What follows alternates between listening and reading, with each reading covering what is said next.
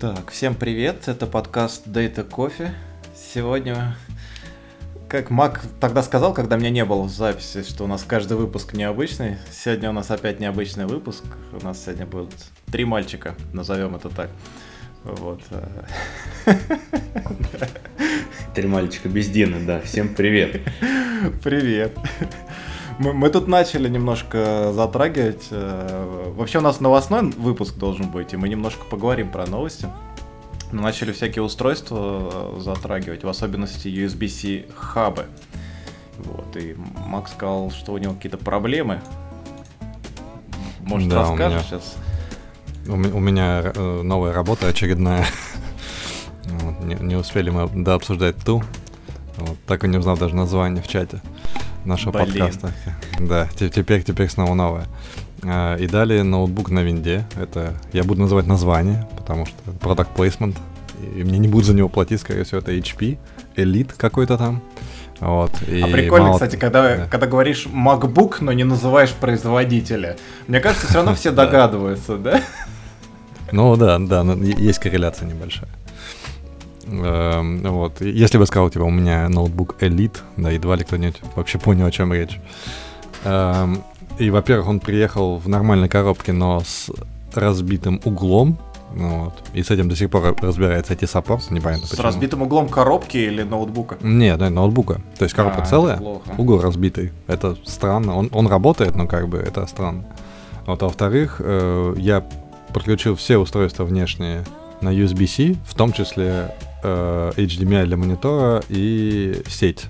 То есть сетевой кабель воткнул. И этот самый USB-C хаб, бедный, он греется как не в себя. Вот, и попытки подключить наш микрофон для подкаста увенчались тем, что либо внешний аудиоинтерфейс отвалился, либо микрофон для подкаста отвалился.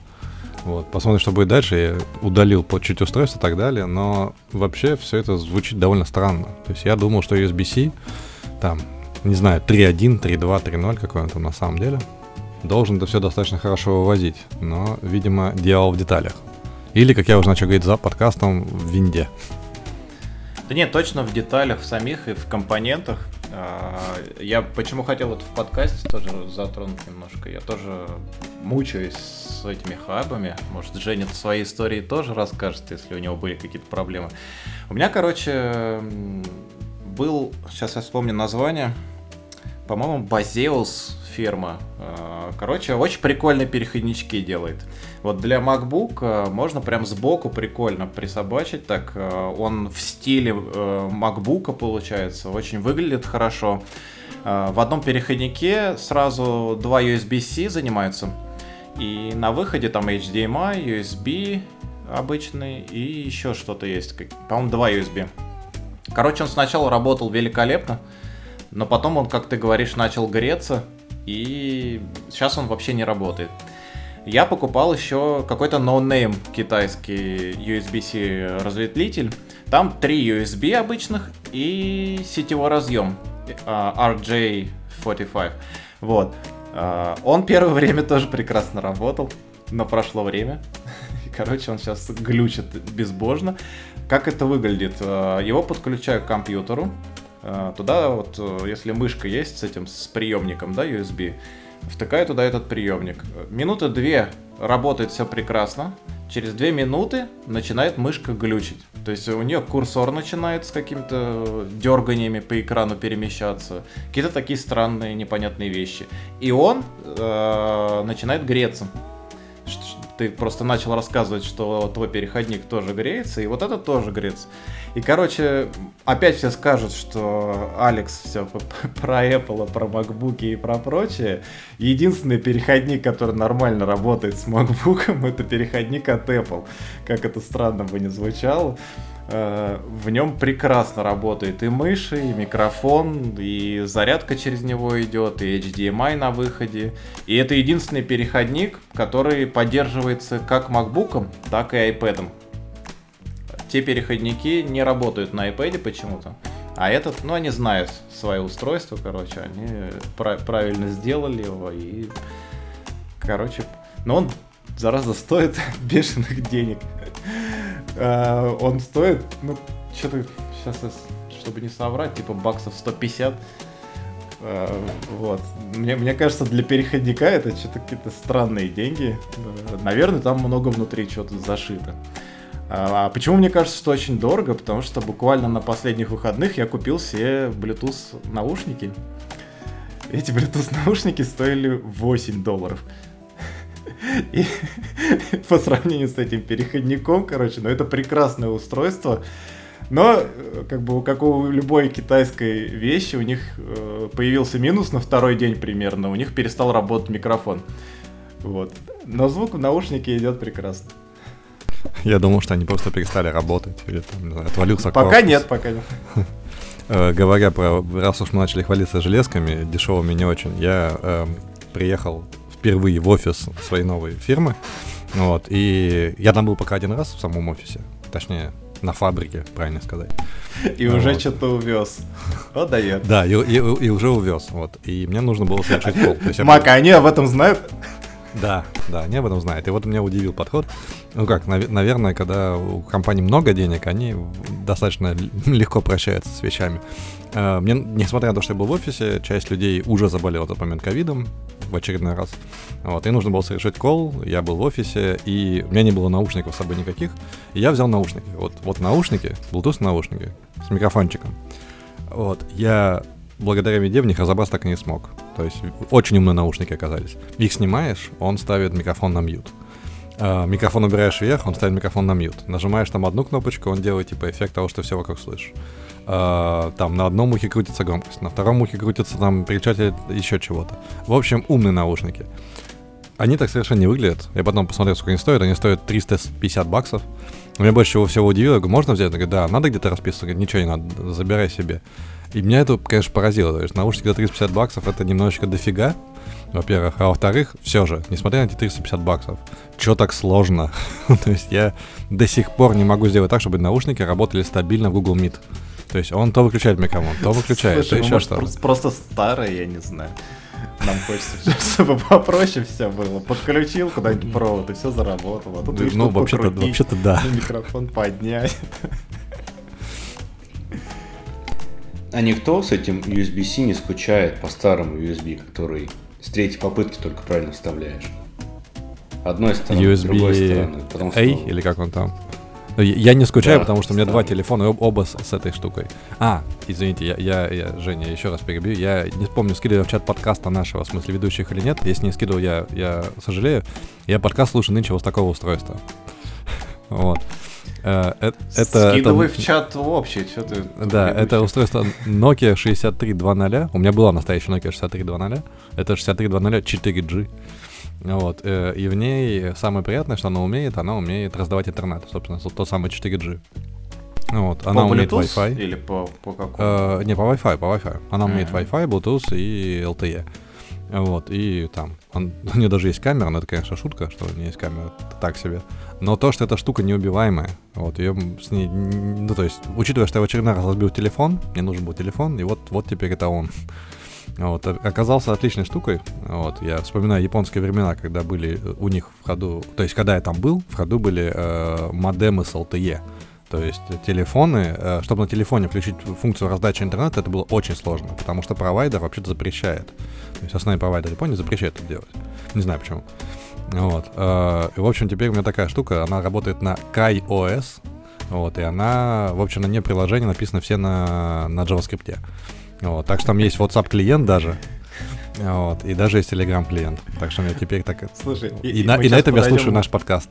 к, э, А, там э, на Java приложение для прослушивания? Э, на, на JavaScript. Вот. О, ничего себе. Да, и там есть несколько приложений подкастов, и они регулярно подтягивают все нормально. В общем, можно слушать даже. Прикольно. Я, сейчас к Жениному хотел вопросу с USB переключением перейти, но я сейчас просто опять вспомнил э, флешбэк из прошлого. Я помню времена, когда интернет раздавал по инфракрасному порту с телефона. То есть я, я просто сейчас осознал, насколько я старый. Ну, Мне кажется, мы все здесь старые. И MP3. Даже не MP3, а что там было? Э, AAC и прочее. Да, я, я даже не помню, что за формат там был. Блин, да. В общем, сразу Дин, Дины нет, и разговор таких трех стариков, пердунов, вспоминающих. Аж скулы сводит настолько.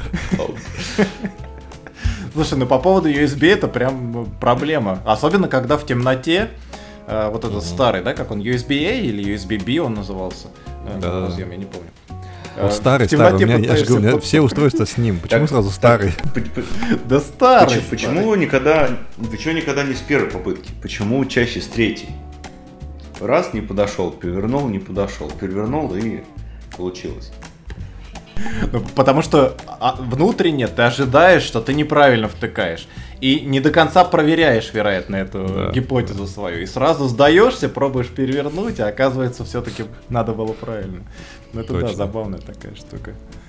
А, я, я, еще, я, я, я еще добавлю нашу, нашу копилку от скульности. Э, э, об, оба мои телефона, это вот это вот Nokia древняя и Motorola X из 2014 года, вот, э, случайно найденная где-то там, она валялась за диваном, она очень помогает сейчас, кстати. Вот, э, они все с этими USB. Искать, где диван или что она помогает? Нет, она помогает выживать на самом деле, потому что с одним этим Nokia все-таки, все-таки немножечко рестриктив, все-таки Telegram нужен. Вот. Э, так вот, у них, естественно, нет никакой беспроводной зарядки. Когда телефон Motorola X создавался, беспроводной зарядки, наверное, в принципе, не было. Когда создавался этот телефон, вряд ли инженеры думали, что кому нужно будет его заряжать как-то беспроводно. Так вот, э, будучи еще когда э, ездил в Москву последний раз, я заказал себе такой замечательный адаптер для как раз этого старого самого USB-A, вот, для беспроводной зарядки. Вот, и теперь просто можно наслаждаться, показалось, что у меня модный современный телефон с беспроводной зарядкой и все такое. Он кладется под крышечку, это устройство затыкает, собственно, порт, и можно наслаждаться современностью. Слушай, по поводу Telegram я вспомнил, у него же есть веб-версия. Ты, наверное, можешь просто с, этого, с этой Nokia заходить на веб-версию Telegram. Не знаю, что тяжелее. Либо через веб, мне кажется, еще тяжелее, чем типа нативный JS. Ну, нативный. Ну, наверное. Может, нативный. Может, есть приложение на JS? Оно есть, оно есть, я просто боюсь его ставить. Вот пока еще. Как бы есть а подозрение, что оно дырявое насквозь, я думаю. Что? Ну, Мы сейчас думаю, к новостям да. больше перейдем. Пора переходить, мне кажется, да. По ключевым словам. Да, переход по ключевым словам. Ладно, у меня есть новость, которая около старичков. На самом деле она не совсем про это, но можно сюда подвести. Нью-Йорк собирается начать регулировать найм, который происходит с помощью автоматизированных средств с целью контролировать байс в сторону рас, пола, этнической принадлежности и, возможно, возраста. В новости это явно не написано, но нам это может быть интересно. Что вы думаете по этому поводу? Вот есть э, какая-то модель машинного обучения, выдает результат, он смещенный. И теперь законом контролируется, что это смещение надо поправить, чтобы оно было примерно равномерно по каким-то критериям. Давай, Мак, я вижу, ты хочешь сказать. Не, я на самом деле мне сказать нечего, потому что мы входим э, в зону других подкастов, мне кажется, которые связаны с политикой, психологией и подкаста Радио Т. Вот, и они тоже обсуждают подобные темы на самом деле. Diversity все такое. Uh, но я единственное, что могу сказать по этому поводу, я помню, что у Яндекса, вот, по-моему, в ноябре прошлого года мы обсуждали, был челлендж по методам DeepIS, собственно, uh, модели машинного обучения, то есть по методам обучения модели так, чтобы байс был минимальный, я так понимаю. Я так и не отследил, что там было в конце, но я думаю, uh, в конце выбрали как раз те самые нужные пейперы, да, где подобные методы обсуждались и работают наиболее хорошим образом. Во-первых, сразу вопрос, какие модели они собираются так анализировать. У нас будет еще одна новость по этому поводу. Но когда они говорят про девайс модели, то есть если они говорят про модели глубокого обучения, то удачи, что называется, да. Но мне кажется, что все эти модели, которые говорят, они наверняка классические ML модели с не таким уж огромным числом признаков. Вот, где можно проинтерпретировать результат, и даже человеку, грубо говоря, невооруженным взглядом, то есть вооруженным обычной статистикой, это самый байс увидеть. Uh, то есть с точки зрения техники, окей, это вполне себе решаемая задача, я уверен, да, без проблем. Наверное, и в качестве диплоинга тоже решаемо. Но для классической модели вполне себе. А вот с точки зрения социального влияния, это уже очень сложный вопрос. И живя в Германии, да, видя, как здесь работает э, компенсации, да, любые социальные поддержки и так далее, это всегда вызывает вопросы налогоплательщика и регулятора. Причем налогоплательщика бедного и налогоплательщика богатого. Вот все вызывают у всех вопросы. Кто-то говорит, вот, что платят много, кому-то платят мало. Кстати, к этому, что хочется сказать. Э, кто-то бедный, кто-то богатый, там налогоплательщик. Ну вот есть у нас информация, как я на это смотрю, да, я не погружен в эту сферу вообще совсем. Э, есть какой-то определенный накопленный объем информации за там историю не за историю человечества, за ту часть э, существования человечества, когда оно могло записывать свою историю, так скажем. Вот. Э, история содержит много фактов э, притеснений различных социальных групп. И на основе всей этой информации обучались э, разные модели. Нам теперь говорят, что такой способ э, не подходит, потому что эти модели, они обучены, наверное, э, как бы не особо правильно. Сейчас мы еще об этом поговорим. Э, и из-за этого нельзя полагаться на их решение. И надо вот вводить какие-то законы, регулировать э, эти вопросы. Э, я на это теперь смотрю и думаю, а как правильно? Кто, вот бедный, богатый налогоплательщик или кто именно решает, а как правильно. Вот то, что было в истории, правильно оно или неправильно, сложно сказать. Это просто, ну, как бы, если мы предположим, что история зафиксирована корректно и без искажений, то это просто факт. А вот что делать с тем, что так скажем, меняются отношения в обществе, меняется настроение. Кто, кто будет решать, что вот нужно вот так? Э, ты намекаешь на то, что в какой-то момент нужно делать дебай с системы управления, что, типа, есть люди с образованием в сфере управления, например, да, которые, типа, знают, как управлять, а есть э, люди, которые умеют строить мосты, да, и нужно вот больше, чтобы управлять те, кто умеет строить мосты, потому что недопредставлено в группе управленцев. Ты, ты, ты про так, Тут... такой дебайс? Извините, тут сложный вопрос, на самом деле. Это, как это называется, меритократия? Э, как, или какой-то другой термин, я забыл. Когда мы, типа, выбираем образованных людей, наиболее подходящих э, для конкретных должностей. Вот. Э, ну, как бы, не знаю, для меня это такая вещь очень... Примерно как там Оно идеальный коммунизм или идеальная демократия, э, недостижимая. Что же Оно звучит красиво, но звучит красиво меритократия, но получается, что у этого руководящего образованного или способного большинства есть рычаги влияния для того, чтобы образование не давать остальным. То есть все равно всегда остается какая-то лазейка во всех этих идеальных системах, чтобы захватить власть. Но возвращаясь к новости, а почему не исключить пол, возраст, расу и все вот эти признаки из модели на входе? Чтобы модель всегда обучалась, несмотря на пол, возраст, регион, не знаю, и так далее. Зачем смотреть выход модели, а не вход? Мне кажется, ларчик проще открывается, нет? Мне интересно, ну то есть, э, зачем вообще модель в данном случае, да, зачем они это приплели? В том плане, что э, вообще-то у них есть просто статистика разбивки по трудоустройству, да, по данным конкретным признакам, которые они смотрят. Вот. От того, что они действительно, вот, Жень, я согласен, от того, что они закроют глаза на признаки и просто увидят, что какие-то группы, там, 30%, какие-то 70%, это едва ли, ну, изменит подход. Да, так что сложно судить. Но, опять же, если судить с точки зрения тех, кто будет предъявлять претензии, а претензии предъявляются, наверное, недопредставленным группами, скорее всего, то, э, естественно, будет требование о том, что покажите, пожалуйста, нам, да, на основании какой статистики и каких факторов вы решили меня не нанимать. Например. И вот когда речь идет, наверное, про конкретного человека, то тут уже сразу весь вопрос становится совершенно другой плоскостью. Как бы у человека вероятность 50 на 50, а у нас тут 70 на 30. Вот. Ну, да, это обычный такой уже перс... bias perception, который никуда не деть. Но, наверное, основная идея, ну, мне кажется, моя догадка, что они, э, регулятор, то бишь, делают это, чтобы показать, что у нас есть некая методология того, как мы собираемся вас нанимать. Мы не просто вас от балды там не берем, потому что вам меньше 23 лет, А вот потому что у нас такая методология сработала. Смотрите, вот видите, как, как, какие мы умные сделали только модель. Я могу рассказать историю. Через одно рукопожатие мой знакомый уехал большую компанию делать ровно э, такой, решать ровно такую задачу. Они по резюме отбирали подходящих и неподходящих людей на вакансию. Не буду называть какое место, но идея в том, что модель получилась, она работала. То есть они подбирали те резюме, которые с большей вероятностью устраивались, потом проходили собеседование.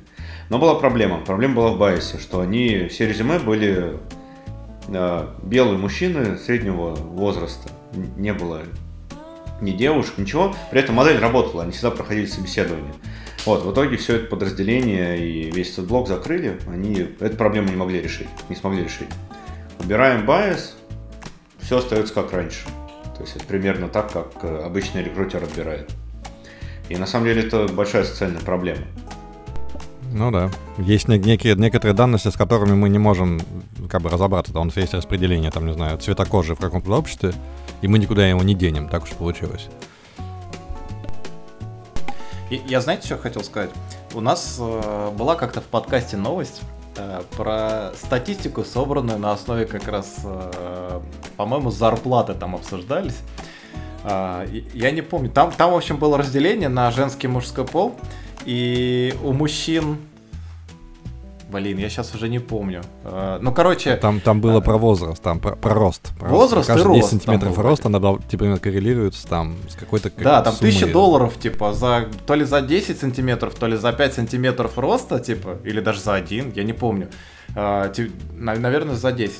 Uh, типа, средняя зарплата у людей, у которых рост выше, uh, выше на 1000 долларов. И мне кажется, если вот такую статистику брать на вход, то можно и на выходе случайно получить то же самое. Ну, собственно, да. То есть, хорошо, что статистика бралась анонимно.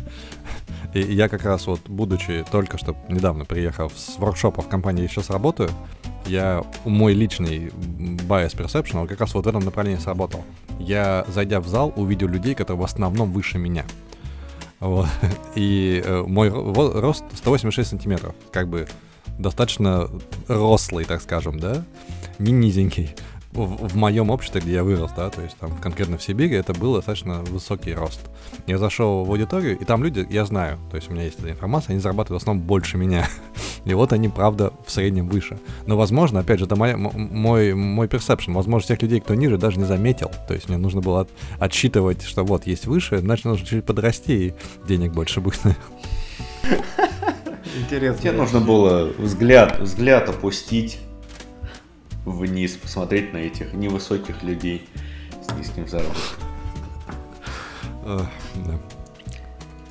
Да. это все, это все шутка. Для слушателей это все, естественно, шутка. Да, а я заказываю себе параллельно обувь с высокими каблуками. Я, я думал пиццу, кстати. Я потому что только что прослушал наш предыдущий подкаст. Нет, пиццу с мандаринами пока не, вер... не вернули. Ждем. Да, да. Ее не это вернули для тех конца. инфлюенсеров, которые нас слушают, которые могут на это повлиять. Mm. Да. Мне кажется, нам надо самим становиться этими инфлюенсерами. Не, ну мы-то уже стали. Ну, как бы... Хотя, да, у нас уже были люди, которые могут повлиять. И на пиццу, мне кажется, тоже. Собственно, в том выпуске как раз. Так, что у нас тут интересного по новостям было? Пам-пам-пам. А, про, знаете, что я хотел сказать? Про deepfake мне понравилась новость. Это Дина добавлял. А, deepfake, который причесывает и одевает. Мне кажется, прикольная а, тема. Мы как-то обсуждали в подкасте какого-то студента, если я не ошибаюсь, который ходил на лекции или на какие-то пары по Zoom вот во времена коронавируса, активной эпидемии он придумал какие-то скрипты, которые сами подключаются в нужное время, проверяют, что там 20 человек в зуме набралось, э, отправляет сообщение, что я тоже тут, чтобы его отметили, и ушел. Э, мне кажется, с такими дипфейками можно будет еще и предзаписать какой-нибудь ответ на вопрос, там, на задачи свои на таких звонках. Для работы, не знаю, на, насколько... У вас, кстати, Mac э, по видео звонки вот на, у тебя на новой работе? Э, В, в плане, ты имеешь в виду, включают люди камеры? Да, да, да. Э, Да, да, в основном включают камеры, и это очень Ну радует. вот тоже, наверное, Потому полезно. что очень много людей, ну то есть я, я в такой большой компании никогда не работал, людей очень много, и типа шансов, что там ты узнаешь имя, да, только в своей маленькой команде, наверное, да, дальше это становится очень сложно. Тем более очень много национальностей, совершенно разное написание имен и так далее, так что визуальный образ очень работает. Я даже был удивлен, что э, буквально вот во, во вторник, во вторник э, я был на каком-то воркшопе небольшом, опять же виртуальном, э, где был мужик, который получил, по-моему, фи- фи- фиц- флицеровскую, я могу ошибаться название премии, это премия для математиков. Вот, он, он тоже на нас работает, оказывается, он э, профессор VTH в Цюрихе, и он рассказывал там какую-то задачу оптимально, optimal transfer. Я, честно, мало что понял, но однако, даже в таком материале, который такой суровый матан, обычно люди выключают камеру. Потому что смотреть на слайды и слушать достаточно сложное объяснение часто утомляет, да, и как бы э, и отводить взгляд. Вот тут, э, наверное, процентов 60 камер было включено. Там аудитория была человек 80. Что довольно, не, не- ну, мне кажется, очень здорово. И я уверен, что это очень помогает лектору. Так что да, камеры работают, и это прям, мне кажется, очень такой хороший культурный код, наверное, для бо- больших митингов. Как вы думаете, дипфейки убьют индустрию кино или нет, в том виде, в котором она есть? Кажется, что не нужно платить за внешний вид актера, можно взять любого актера, он классно сыграет, а потом дипфейком подправить на любого, какой тебе нравится. Ровно как у нас реклама Мегафона с Брюсом Уиллисом сделана, как, сколько я понимаю. Ну, классно же. Слушайте, а а, ролик по матрице на Unreal Engine 5 в, в эту же тему. То есть там, мне показалось, тоже достаточно реалистично все выглядит. Ну, видно все равно э, какие-то моменты, но тем не менее, э, в целом довольно прикольно. Довольно похоже на реальность, так скажем. Мне кажется, если это все смешивать еще и с дипфейками, то и- можно получить очень хороший продукт на выходе. Вопрос, насколько это э, экономически целесообразно. Как бы, я сейчас не беру ту часть, что мы, мы сейчас конкретно про фильмы да, э, рассуждаем, потому что там есть еще огромная часть там э, влияния какого-нибудь политического или еще каких-то вещей с помощью вот этих дипфейков. А вот конкретно про фильмы, это же, мне кажется, может быть дорого, по крайней мере, сегодня, может быть. Наверное, дорого. Ну, то есть, в любом случае, экономическое обоснование, оно здесь играет роль. Если бы оно было дешево, уже все перешли. Возможно, какие-нибудь есть авторские права на твое лицо. Ну, вроде бы они существуют, действительно. Вот, ну, на, на части тела даже у некоторых, насколько я знаю.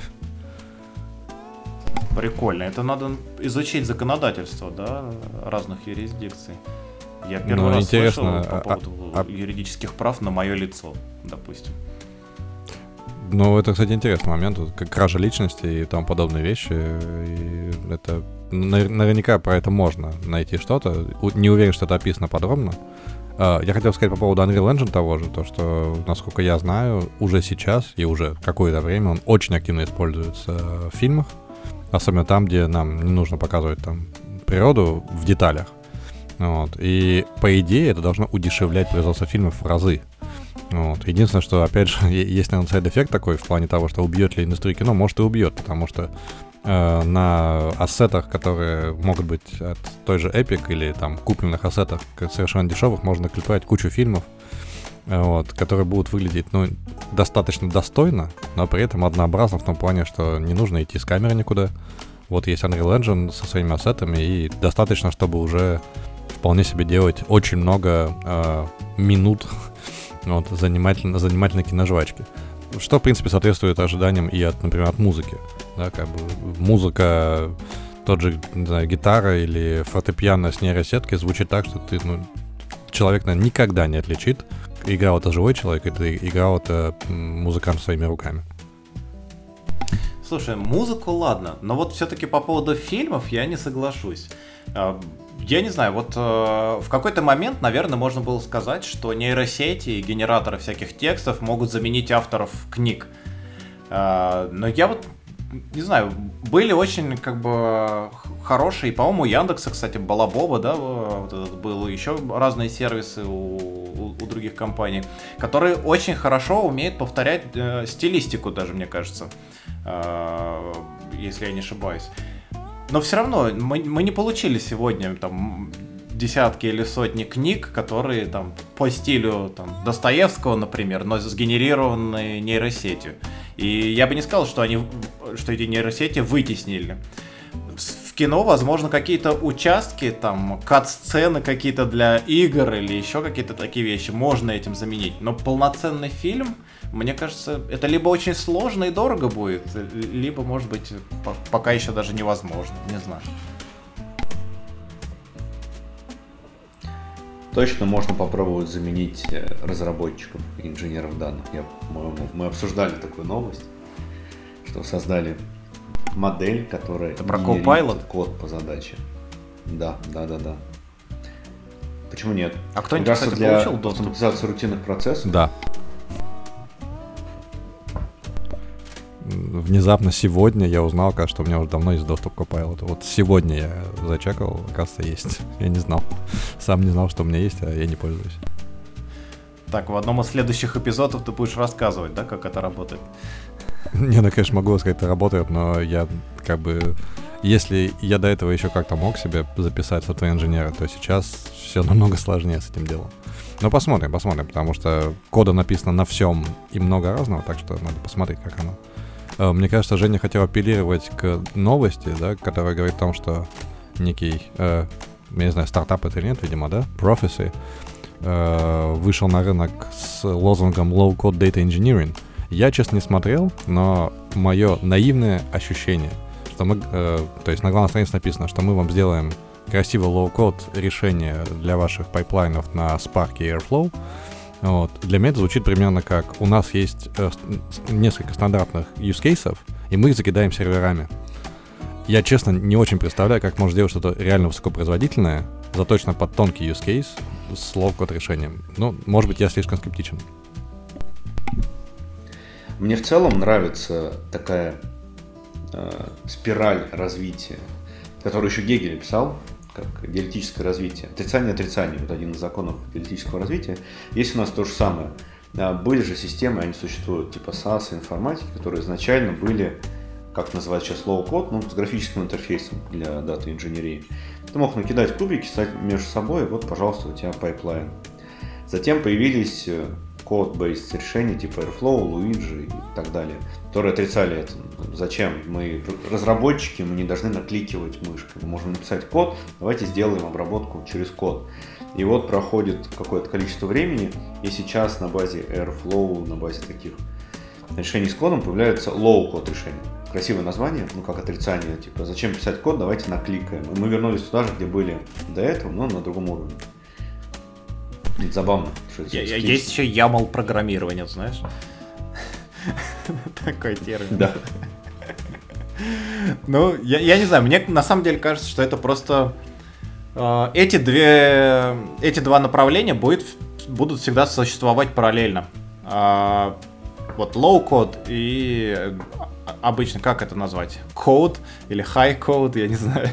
Э, почему? Потому что есть разные задачи, есть разные, а, а, а, как сказать, требования, что ли, по погружению и по тонкой настройке того или иного инструмента. К примеру, если у тебя там какой-нибудь, ну, просто, я не знаю, магазин, допустим, один, тебе надо быстренько собрать отчетность и что-то нарисовать ты там мышкой что-нибудь накликал, какой-нибудь Power BI там или еще где-то, все у тебя готово. А тут у тебя внезапно появляется какая-то сеть, у тебя появляются франчайзи, тебе надо собирать статистику по своим э, там франчайзи, по закупкам, по ценам, там еще что-то, и готовить для этих франчайзи какую-то статистику по их взаимодействию с тобой как главной компанией. Вот то, что мы обсуждали в прошлом эпизоде с э, Ксенией, да, по поводу Додо. И тут у тебя появляется возможность как-то детально что все поднастроить э, и куда-нибудь еще в какой-нибудь портал это встроить. Наверное, Power BI тоже помогает э, и позволяет это сделать.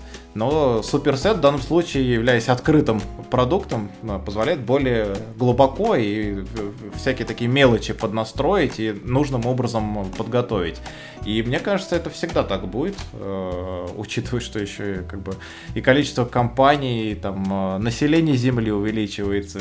Все равно будут все больше и больше разные направления. Каждое направление будет делиться, и всегда будет существовать что-то простое, что, чтобы сделать что-то прямо сейчас, и какие-то вещи, когда у людей или у компании есть деньги на то, чтобы это разработать, покопать поглубже, может быть, даже что-то свое написать, но сделать так, как надо, э, и, и получить от этого выгоду, value.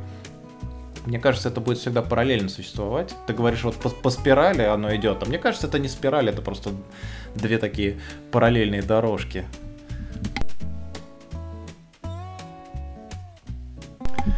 Так, а, что там у нас еще в новостях было? Сейчас я вам скажу.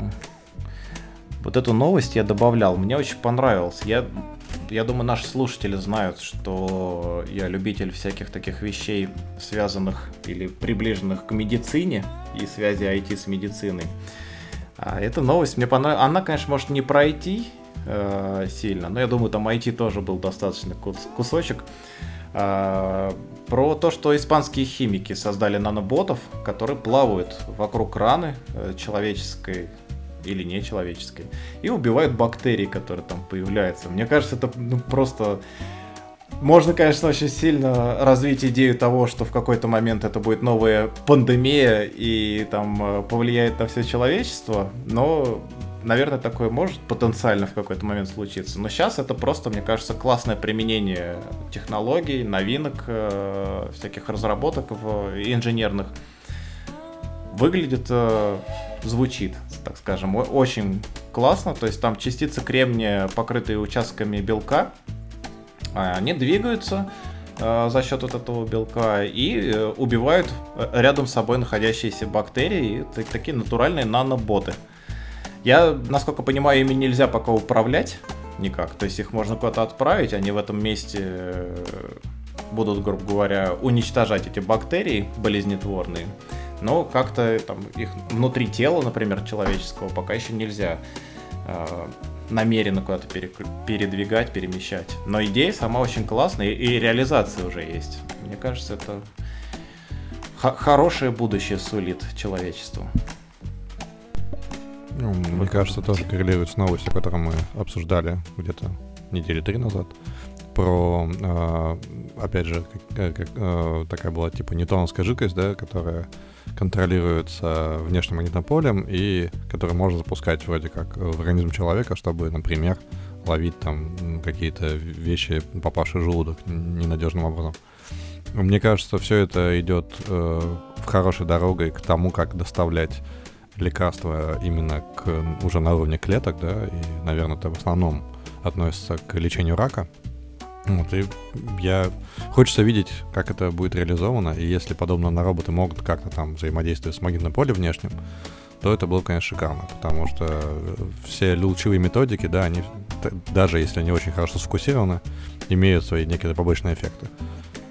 Да, мне, мне кажется, было бы прикольно, да, если бы они не поругались, как это обычно бывает друг с другом, а вот эти два разработчика этих разных технологий, а смогли как-то подружиться, и этих наноботов, например, могли бы поместить в эту жидкость, э, ньютоновскую, которую с помощью магнитного поля можно переместить в нужное место, а там их высвободить, и они там, допустим, начали бы уничтожение каких-то э, болезнетворных бактерий. Возможно, это со стороны там или с, с э, взглядом специалиста все, что там я говорю или предлагаю, звучит э, по-дилетантски, но как бы я стараюсь оптимистично на эту, на эту тему смотреть. Мне кажется, можно от этого человечеству в целом получить очень много хорошего и позитивного. Ну, я только могу добавить, что о проблеме проник, э, проникновения, в принципе, клеточной мембраны, да, и конкретно клеточной мембраны в раковых образованиях это не один-два человека работают, это работают множество коллективов по всему миру, и это не только research, это настоящие лекарства, да, которые сейчас производятся. Так что в этом очень много денег, и наверняка мы увидим много нового.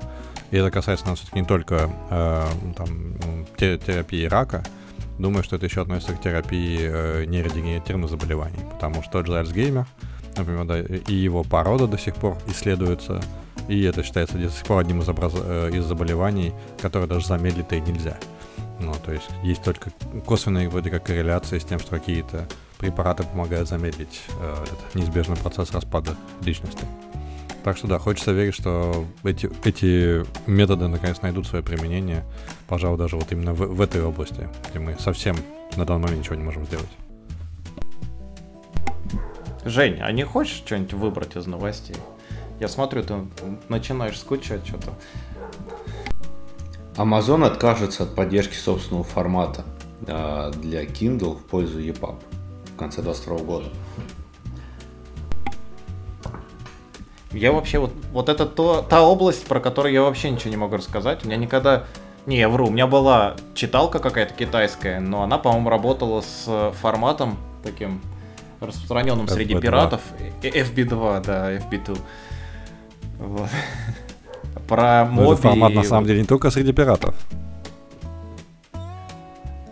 Новость интересна в ключе, что не создается третий формат. Обычно как? Есть один формат, есть второй формат. Давайте создадим новый универсальный формат, и вот у тебя уже три формата. Да, да, да. А, нет, кто-то кто умеет отказываться от своих форматов в пользу других. Это хороший шаг. Это, это удивительно для Амазона, мне кажется. Я, я думал, сейчас будет еще куча продуктов, форматов и еще пара продуктов с новыми названиями, а тут наоборот. Ну, ты знаешь, надо сказать, что с Амазоном, как и с Apple, надо быть аккуратным.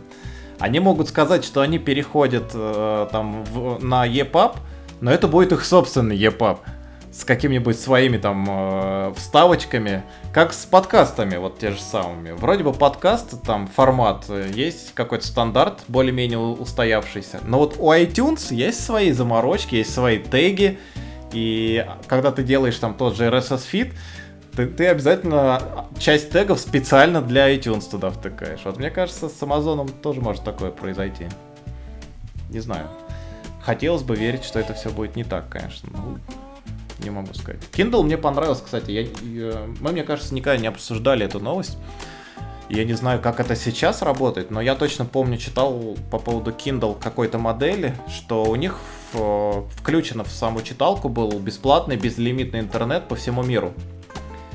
Вот, и мне кажется, это была прикольная штука. То есть э, у тебя всегда есть доступ к магазину, ты всегда можешь э, что-то загрузить, купить там какие-то книжки себе в устройство, независимо от того, где ты находишься, есть там Wi-Fi или нет. То есть, то есть у тебя всегда был какой-то интернет, они там сами как-то решали роуминговые вопросы. Мне кажется, это интересный такой шаг. Может быть, они от всего этого отказались уже сегодня, но на тот момент выглядел очень круто. Ну, наверняка же не все страны. Я не поверю, что... Не, не поверю, что поддержка всех стран во всем мире. Я, я просто три года назад, уже, наверное, четыре 4 года назад был на Кубе, и я стоял в очереди за интернетом. Я а, стоял а ты, в очереди ты, за интернетом. С авоськой или с чем? Нет, не с, не с авоськой. Просто стоишь, ну, ты должен получить карточку. Там, карточку на час, на пять купить, ну, на сколько-то. Я отстоял очередь, мне сказали, что интернет на сегодня кончился. Цистерна пуста просто с интернетом. Нет, все, кар... ну, карточек нет, и они, ну, они не могут продать на. Все, интернет кончился. И вот как, э, например, на Кубе они бы давали, это интересно. Ну, прикольно, прикольно. А, по поводу интернета, возможно, к этому, кстати, когда-нибудь опять вернется какая-то из компаний, когда или если у Илона Маска получится Старлинком охватить э, там значимую часть планеты. Потому что я недавно какую-то передачу, по-моему, от бывших, бывшего ведущего «Эхо Москвы» слушал. А, там говорили, немножко затрагивали эту тему, э, в том числе вот про спутниковый интернет от Маска. И говорили, что, ну, разговор начался э, с того, что может ли правительство страны регулировать как-то или влиять на вот эти спутники, э, которые Маск куда-нибудь отправит.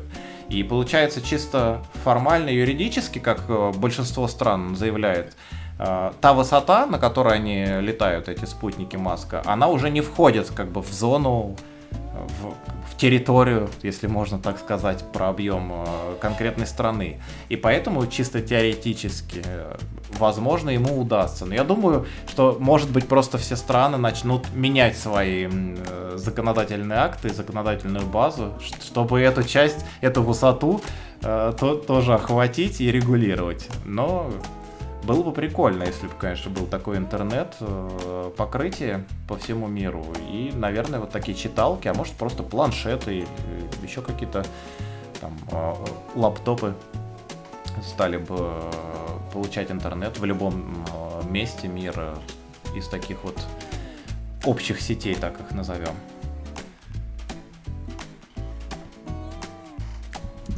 Про Starlink я помню, читал интересную вещь, сам не проверял, но вроде не утка, что в пользовательском соглашении Starlink ты, ну, подписывая пользовательское соглашение, э, признаешь Марс свободной планетой.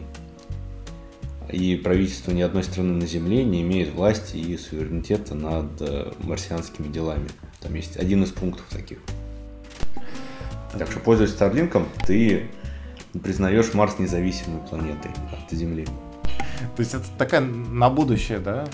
Закинули удочку. Да, да, да, да. Чтобы да. когда будет готова миссия, которую там Маск давно уже готовит э, к полетам, что часть населения Земли уже как бы юридически согласна, да, получается, с, с тем, что Маск может беспрепятственно. Я на самом деле очень жду.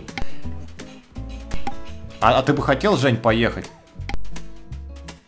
Полететь, в, точнее. В один конец на Марс. Я бы хотел вот лет на, может, 100, 150, может, на 200. Но попозже, чтобы это уже было как какая-то данность. Есть одна планета, есть другая планета. Вообще, мне кажется, человечеству не хватает вот этих вот эпохи географических открытий, но только не географических, а космических открытий. Но надо расселяться. Интересно. Но просто лет через 100, через 200, это что уже там, как бы, это как это, я не знаю, э, на метро там от, э, от Лужников до Чистых прудов до, до, доехать. Так попрыгнул, да? Да, Лужники, все... Чистые пруды, потом остановка на Луне и три минуты Марс. Не смотри, не, не проспи, не пропусти, да, свою остановку. Да, а то дальше едешь в Юпитер. Не знаю. Мне кажется, сама вот эта интересность, что ли, или какая-то э, что-то, нечто захватывающее, оно как раз вот на первых порах, когда еще нету какого-то, какой-то рутины, какого-то расписания полетов там э, фиксированного или чего-то такого. Потому что, мне кажется, лет через 100-200, если вообще человечество еще будет существовать к тому времени, можно посомневаться достаточно на эту тему. А, но если будет, то, возможно, как бы это все как раз войдет в, в настолько в такой обычный ритм, и это ну, просто типа куда в отпуск в следующем году? Я не знаю, там на Марс, наверное. Вот в таком режиме это будет. Интересно, интересно, конечно, пофантазировать. Вот классная новость про VR-шлем. VR-шлем научили имитировать контакт с лицом без прикосновения.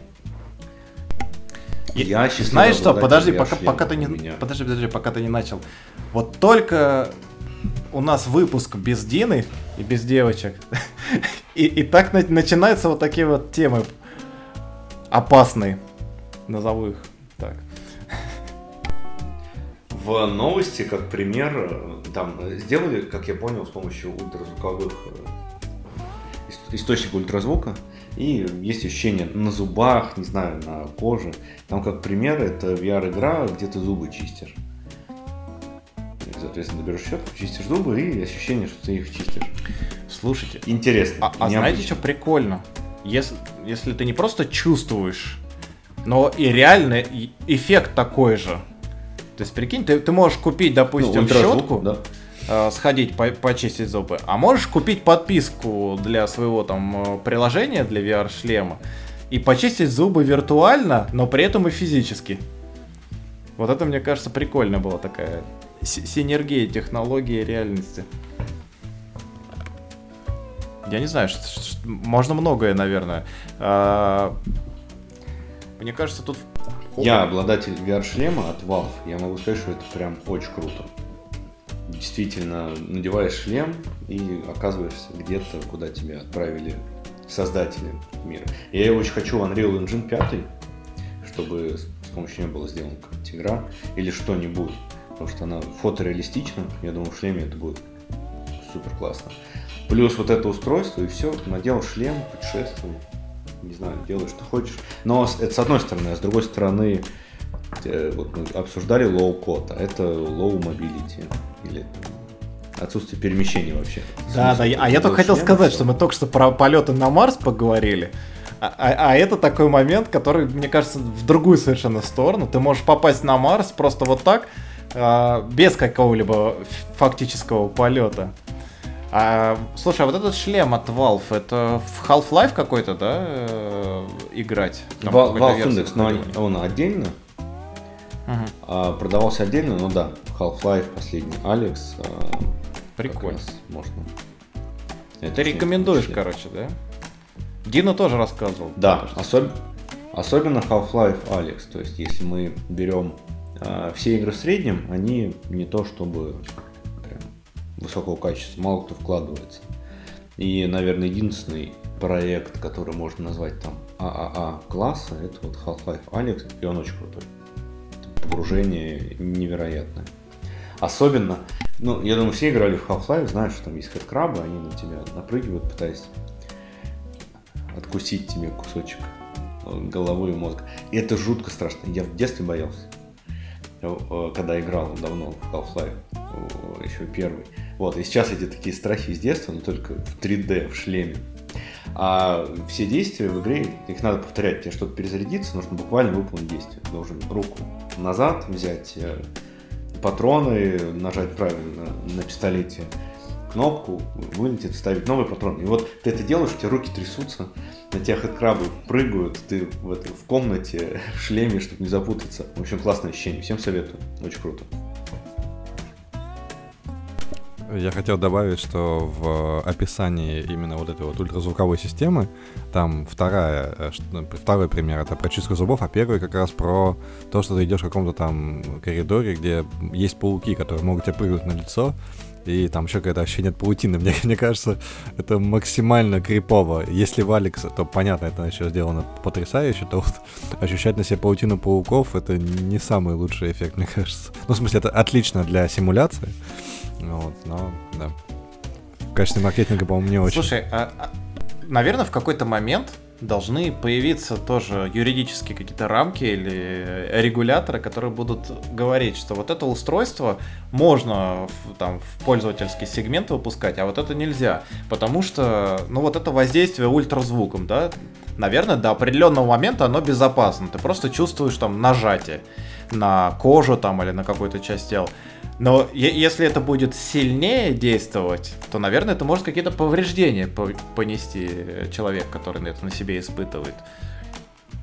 Тут, мне кажется, тут опасно. Будут какие-то хакерские э, шлемы с AliExpress или еще откуда-нибудь.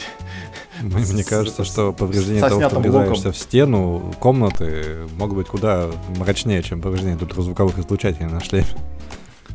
Ну вот, да, например, паутину, да, почувствовал виртуально на себе, а начал от нее отпрыгивать или смахивать, что-нибудь там задел в комнате, почему нет? Э, вспоминается давняя новость про э, взлом э, этих, господи, замков, э, чтобы люди, не, супруги друг другу не изменяли, по-моему, в том году было. Да, есть какая-то очень модная фирма, которая эти замки делает, и на них была совершена хакерская атака на, на, на всю фирму. Вот. Э, там, и, извини, все одновременно изменили друг другу? Ну, получается, что да. Вот. Э, это, это по-моему, было в прошлом октябре, если не ошибаюсь. Вот. А что, если подобное будет там с VR-шлемом, да, вот, чтобы его снять, нужно там внести транзакцию на такой-то биткоин кошелек. Блин, Вот кни- это- книжка Лукьяненко постоянно вспоминается, не, не Да, покидает. Нам, нам нужна Дина. В этот момент нам очень нужна Дина. Глубина, глубина, я не твой.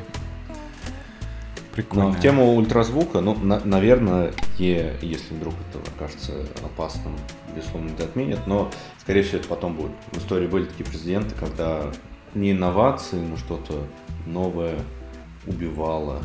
А, И мне вспомнились история обоев убийц викторианской эпохи. А, Очень любили зеленые обои, ярко-зеленые. А, И для того, чтобы получить этот зеленый цвет, добавляли мышьяк. Ну, не, не знаю, может знаю, но скорее всего не знаю. Вот, соответственно, очень много людей просто дышали парами мышьяка и в течение там 5, 10, 15 лет чахли. И приходили в себя только уехав из этой квартиры.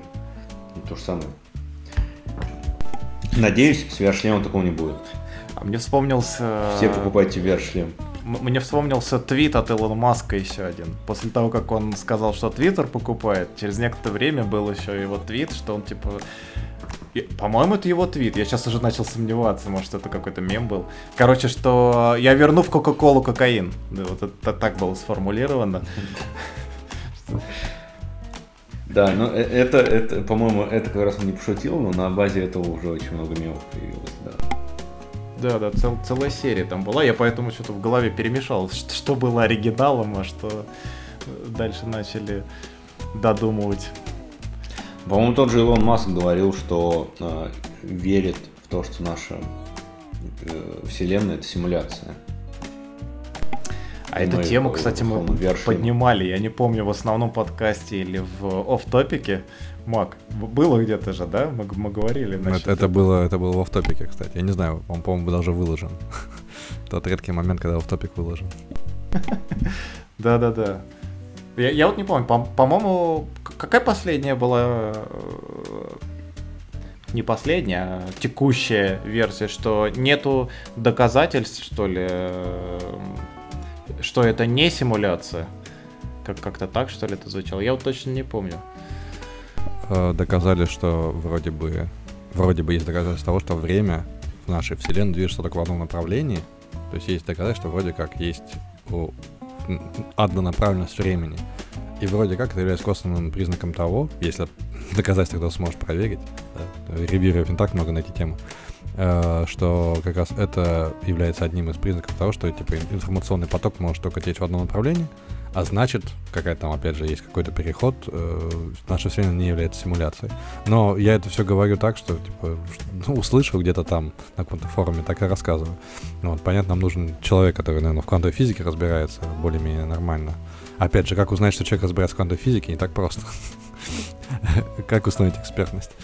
Вот. э, Ну, Нужен ну другой эксперт сначала, который подтвердит экспертность. А я сейчас думаю... Можно, можно оценивать долю слов, которую не понимаешь. То есть, если он объясняет какую тему, начинаешь не понимать, просишь упростить, продолжаешь не понимать, значит, достаточно экспертный уровень. Да, прикольно. Не, неплохой вариант. Возможно, но это лучше, чем что-либо э, из имеющихся инструментов. А я сейчас просто подумал, учитывая то, что время однонаправленное, там информация все время накапливается.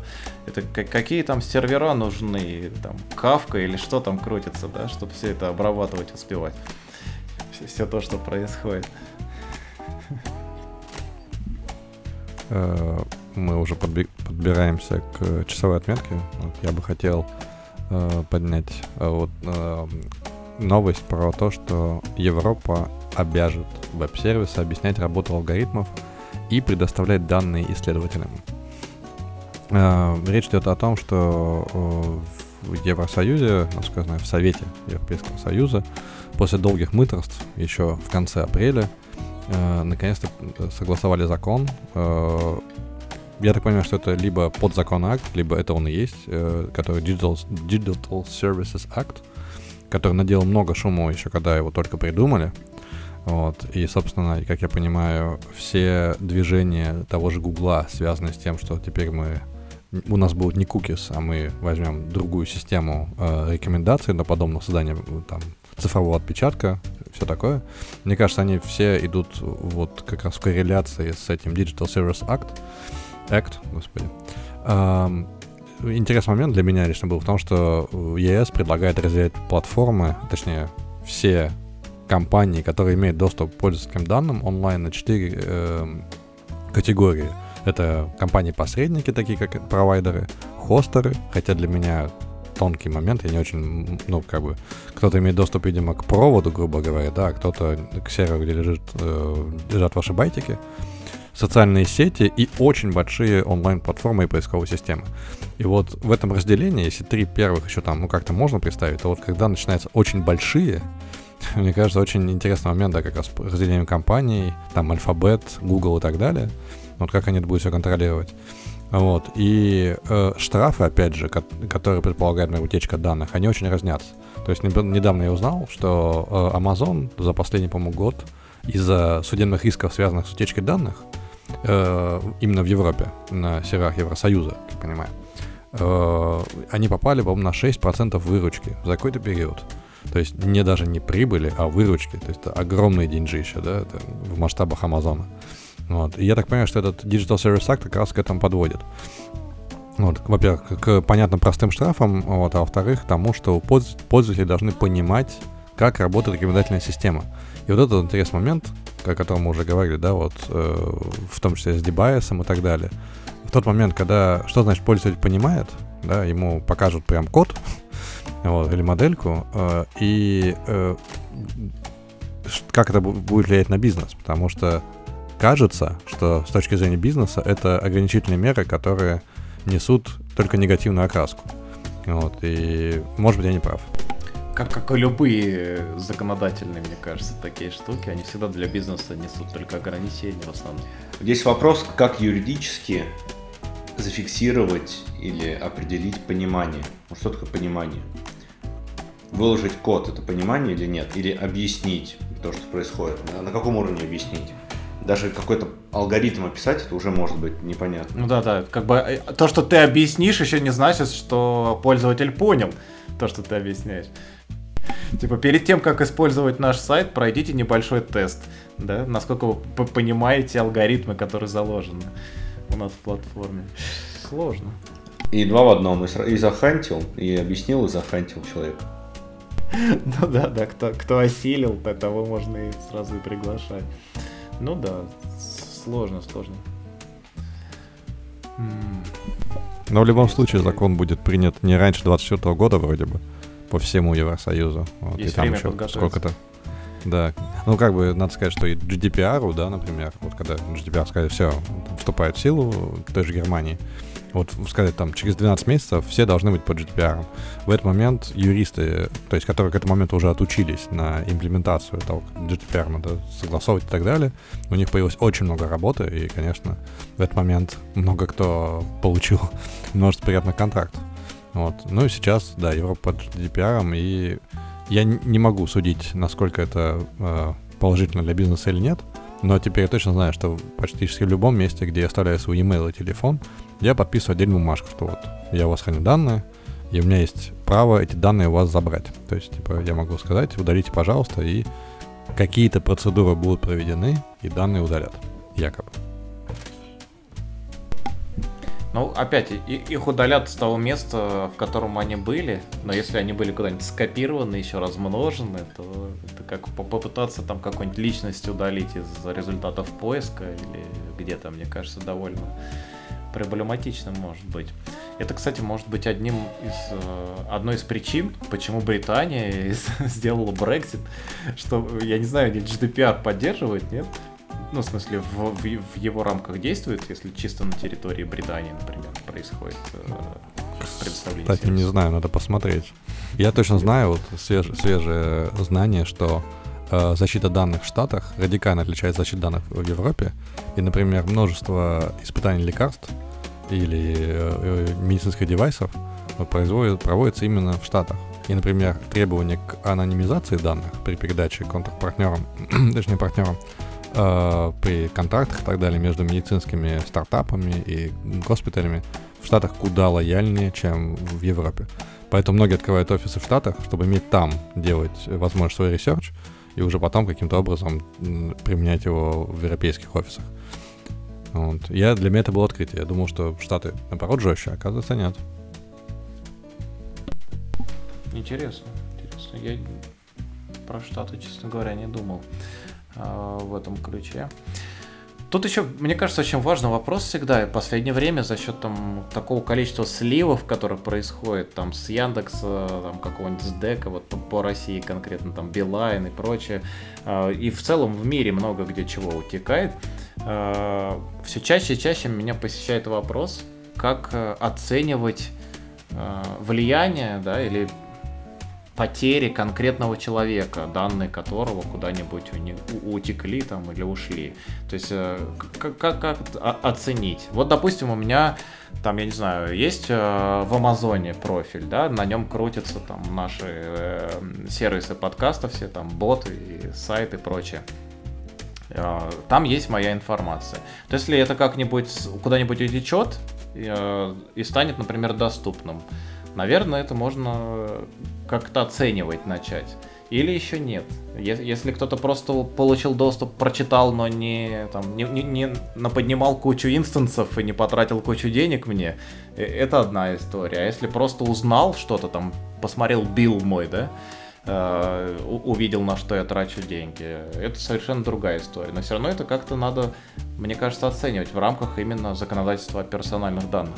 GDPR или там э, российский или там американский закон, неважно.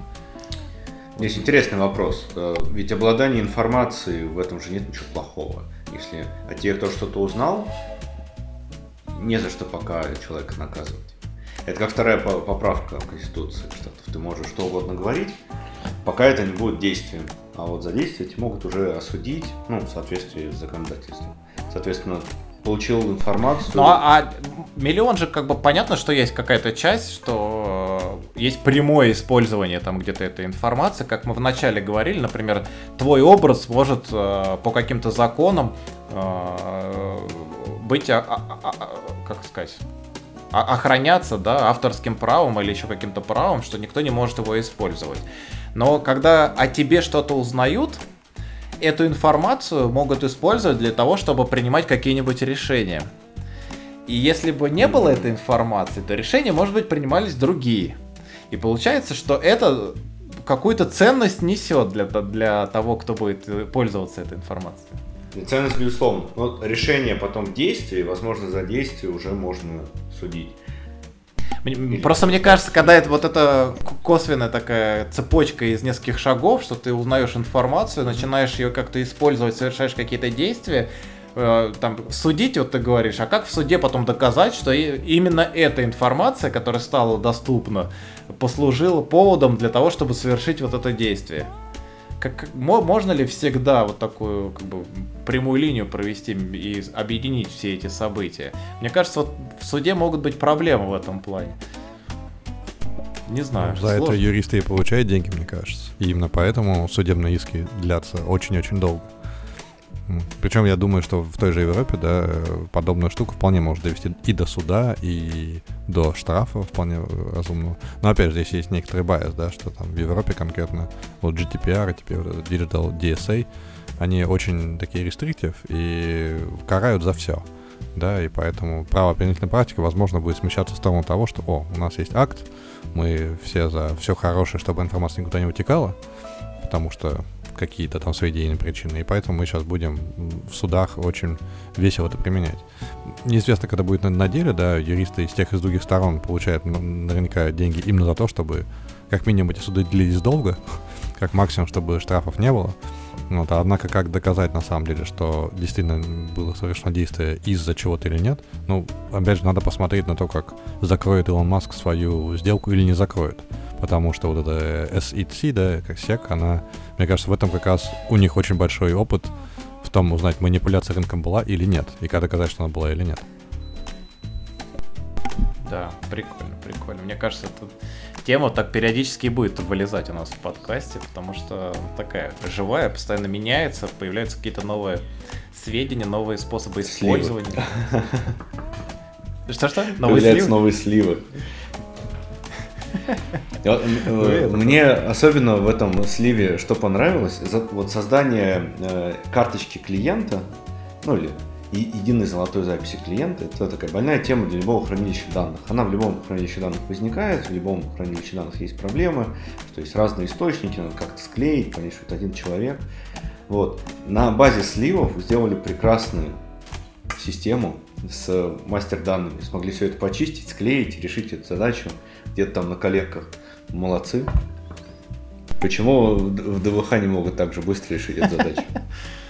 Ну да, это, кстати, очень зависит э, ну, от, от многих факторов, как бы, да, обтекаемо скажу. Но по некоторым моим знакомым, там, вот в этой последней базе сливов, которые объединили там, э, что там, SDEC, Beeline, э, ВТБ, по-моему, Яндекс, еще что-то, там по, по некоторым просто очень много информации. Я прям удивился так, такому обширному источнику.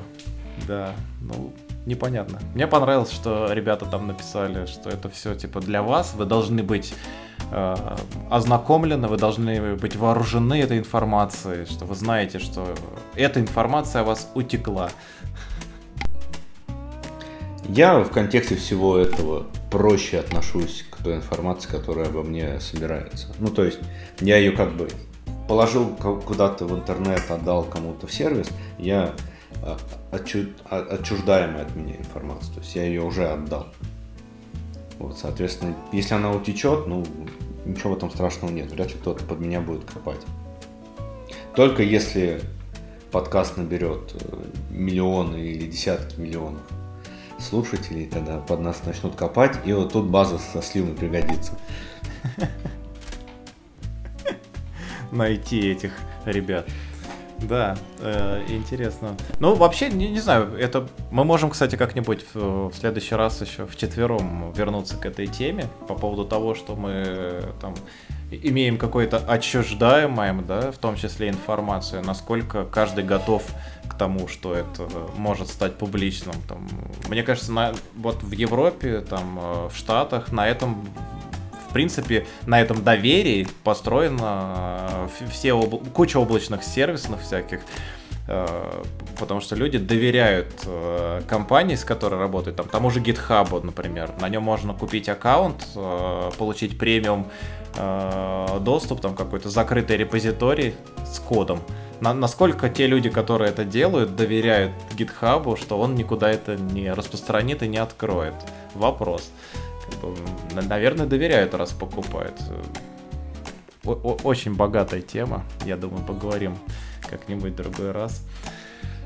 Наверное, на сегодня все. Мы уже планочку нашу пробили часовую. Прикольно сегодня поговорили. Жалко, что Дины не было. Я думаю, она дослушала до конца, поделится своим мнением и впечатлениями о том, как мы себя хорошо или плохо вели в ее отсутствие.